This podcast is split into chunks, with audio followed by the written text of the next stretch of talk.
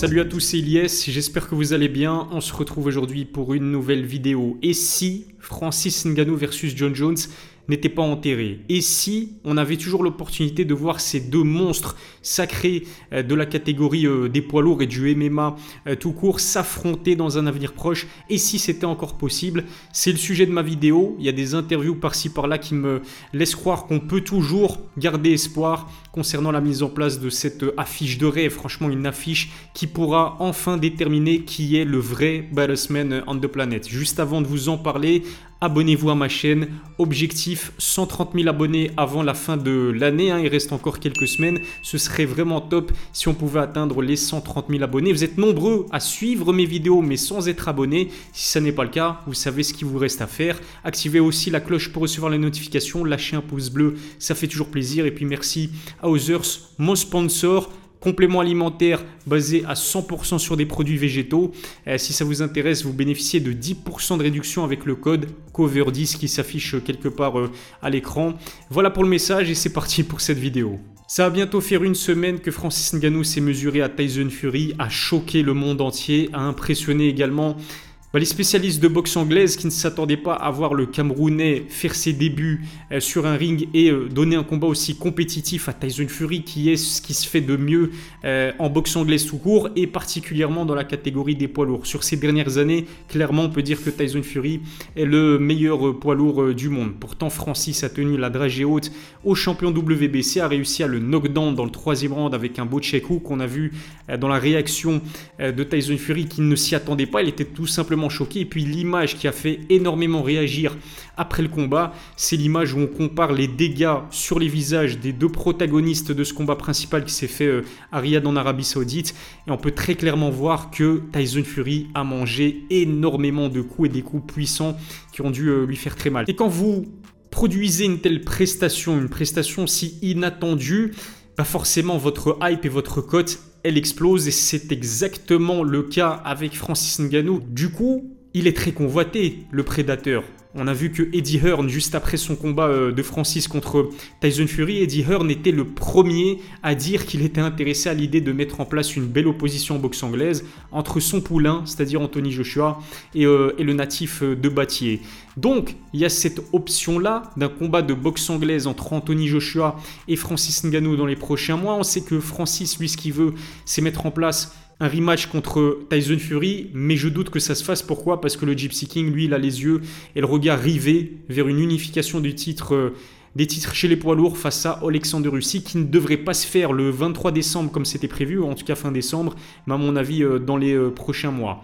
Il y a l'option Anthony Joshua qui, malgré le fait qu'il n'est pas... il soit pas aussi performant qu'au début de sa carrière, AJ s'impose pas sur des chaos retentissants comme il avait l'habitude de le faire avant d'affronter euh, Andy Ruiz qui lui a infligé sa première défaite. AJ reste une superstar en boxe anglaise qui est capable de sold out des stades en Angleterre et qui euh, génère euh, énormément de, vues et, qui a une grosse visibilité. Pour moi, c'est clairement la plus grande star de la catégorie des poids lourds.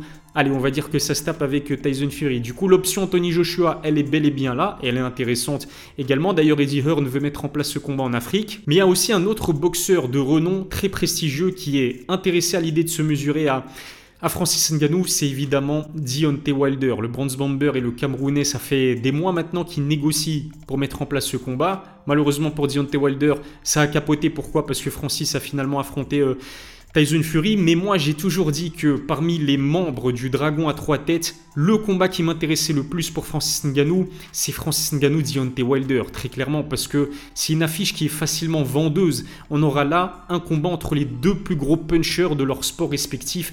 Je veux absolument voir ce combat euh, se faire un jour euh, sur un ring. La bonne nouvelle, c'est que Markel Martin, qui est le manager de Francis Ngannou, a confirmé et a confié à Ariel Eloigny dans son émission MMA Hour que effectivement c'était deux pistes privilégiées pour la suite de la carrière euh, de l'ancien champion des poids lourds de l'UFC, Anthony Joshua, Deontay Wilder. Rendez-vous compte, les deux équipes, les deux camps sont intéressés à l'idée de mettre en place une affiche contre Francis Ngannou, une affiche qui, à mon avis, sera également en Arabie Saoudite et qui va générer des millions. Francis aurait empoché minimum 10 millions de dollars contre Tyson Fury, mais là, avec sa cote qui a encore explosé, je pense qu'il peut viser les 15, voire peut-être même les 20 millions de dollars contre l'un de ces euh, deux boxeurs. Markel a également confirmé que le prochain combat de Francis est bouclé à 90%.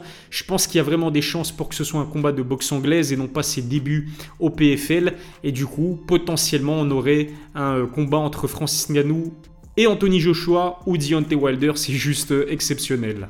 Par contre, pour Deontay Wilder, il y a aussi une option envisageable de mettre en place cet affrontement au PFL. C'est ce qu'a confié euh, Don Davis, qui est le fondateur euh, de l'organisation. Est-ce que vous êtes vraiment intéressé à l'idée de voir Francis affronter Deontay Wilder euh, dans une cage? Moi, absolument pas. D'ailleurs, Francis, il y a quelques mois, avait dit que s'il affrontait Deontay Wilder, il voudrait que ça se fasse sur un ring, et je suis totalement d'accord avec lui. Par contre, Don Davis, toujours dans l'émission MMA Hour et dans son interview accordée à Ariel Eloigny, il a dit quelque chose qui est plutôt intéressant. Ce qu'il a dit, c'est qu'en fait, pour l'instant, dans le roster poids lourd euh, du PFL, il n'y avait pas d'adversaire bah, intéressant justement euh, pour euh, Francis qui devrait évoluer dans la Super Fight Division. des événements qui vont se vendre en pay-per-view. Jake Paul par exemple peut, peut évoluer dans la Super Fight Division. Mais du coup pour Francis il lui faut un adversaire d'un certain calibre, que ce soit en termes sportifs ou que ce soit en termes médiatiques. Francis, il est largement devant tout le roster des poids lourds. C'est la superstar euh, de la catégorie, mais aussi euh, du PFL. Il lui faut un partenaire de danse idéal. Mais pour l'instant, l'un des poids lourds les plus cotés au PFL, c'est Ante Delija. Est-ce que vous, vous connaissez Ante Delija? Franchement, il n'y a pas photo. Francis est largement devant, que ce soit euh, sportivement, mais aussi médiatiquement parlant. Et ce qui est intéressant, c'est que Don Davis lui-même a dit que à l'heure actuelle, le combat de MMA le plus intéressant pour Francis Ngannou, ça reste un combat contre John Bones Jones. C'est un combat qu'on veut voir depuis des années. On se souvient que même avant que John Jones ne fasse sa montée en catégorie chez les poids lourds, il y avait des tensions entre Bones et Francis Ngannou. Je pense que c'était en 2020, voire 2021. Ils se sont échangés pas mal de tweets incendiaires. Francis, euh, ou plutôt John Jones attaquait Francis. Francis rétorquait avec euh, de la répartie. Et puis récemment, hein, quand John Jones est devenu champion des poids lourds euh, à l'UFC en l'emportant Face à Cyril Gann, on se souvient de ce qu'il a dit en conférence de presse. Il a insulté Francis Ngannou. Pourtant, les deux ensuite se sont croisés au PFL. Il n'y avait pas autant de tension. Franchement, il y a eu énormément de respect mutuel entre Francis et, John, mais c'est un respect entre deux compétiteurs qui savent que le combat, s'il se fait, sera extrêmement compétitif. Il n'y a pas un favori large qui se dégage de cette opposition, même si pour moi il y a un net favori et je vous en dirai un petit peu plus euh, dans quelques instants.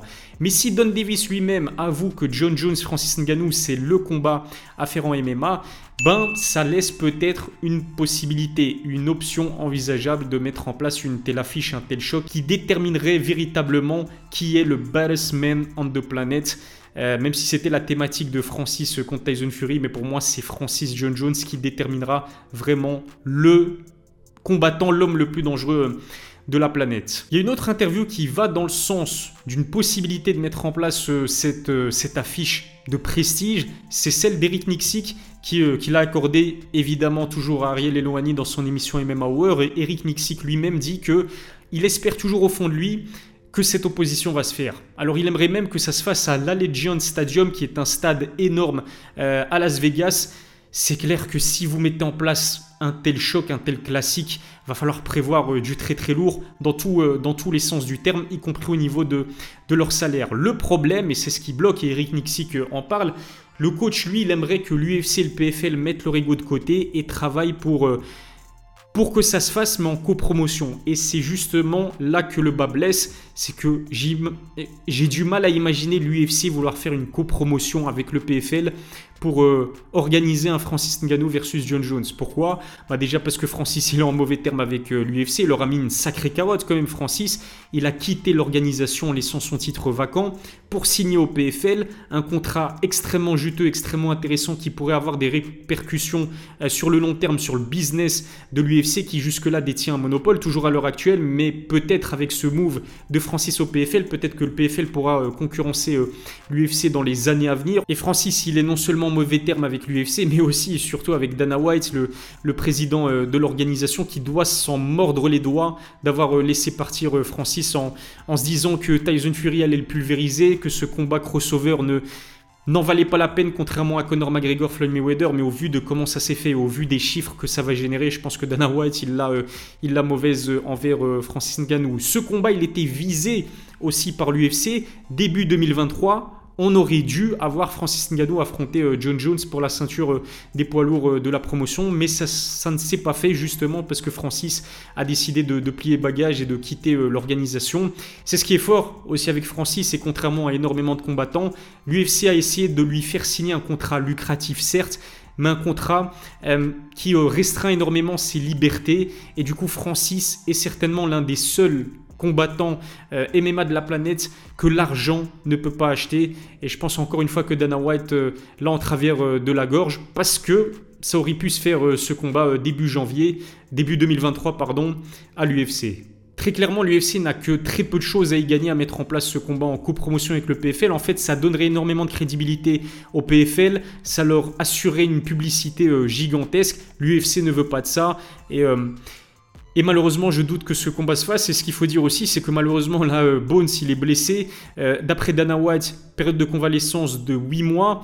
Retour à la mi-2024 euh, dans, le meilleur des cas pour John Jones qui s'est fait une déchirure au, pectoral gauche, qui devait affronter Stipe Miocic le 11 novembre à l'UFC 295 ça n'aura pas lieu, mais ça devrait avoir lieu en 2024. Et c'est ce qui est un petit peu bizarre, c'est que même si un combat pour la ceinture intérimaire entre Sergei Pavlovich et Thomas Pinal qui va se faire, John Jones va affronter Stipe Miocic et ensuite, à mon avis, va prendre sa retraite.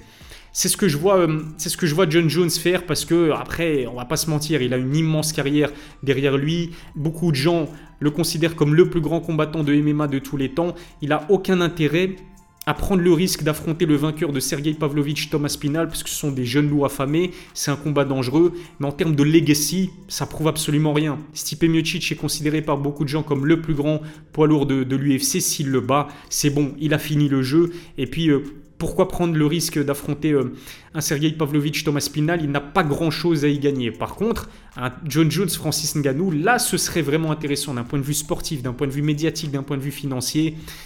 Mais je pense que John Jones va prochainement prendre sa retraite, pas parce qu'il craint Francis Ngannou, mais parce qu'on se souviendra peut-être dans les prochaines années que Bones voulait affronter euh, le Camerounais, mais que Francis a décidé de, quitter euh, l'UFC. Dans la narration, dans le storytelling, Dana White va dire encore dans les prochaines années que Francis a pris la fuite, qu'il ne voulait pas de cette fumée contre John Jones et qu'il a euh, choisi la, facilité au PFL. Mais quand on voit le risque énorme qu'il a pris, le prédateur, en allant affronter le meilleur poids lourd de la boxe anglaise dans son sport, je pense que Francis Ngannou n'a peur de rien et je pense aussi que c'est le cas de, John Jones qui n'a pas peur de Francis Ngannou, même si je pense, comme je l'ai dit à, de nombreuses reprises, ça fait des mois, voire même des années que je le dis, je pense que s'il y a bien un combattant qui aurait pu infliger une défaite par KO à John Jones, bah, je pense que ça aurait été euh, Francis Ngannou. Abonnez-vous à ma chaîne, activez la cloche pour recevoir les notifications, lâchez un pouce bleu si ça n'est pas encore fait. Je vous remercie de m'avoir suivi. Je vous donne rendez-vous très vite pour une nouvelle vidéo. D'ici là, prenez soin de vous.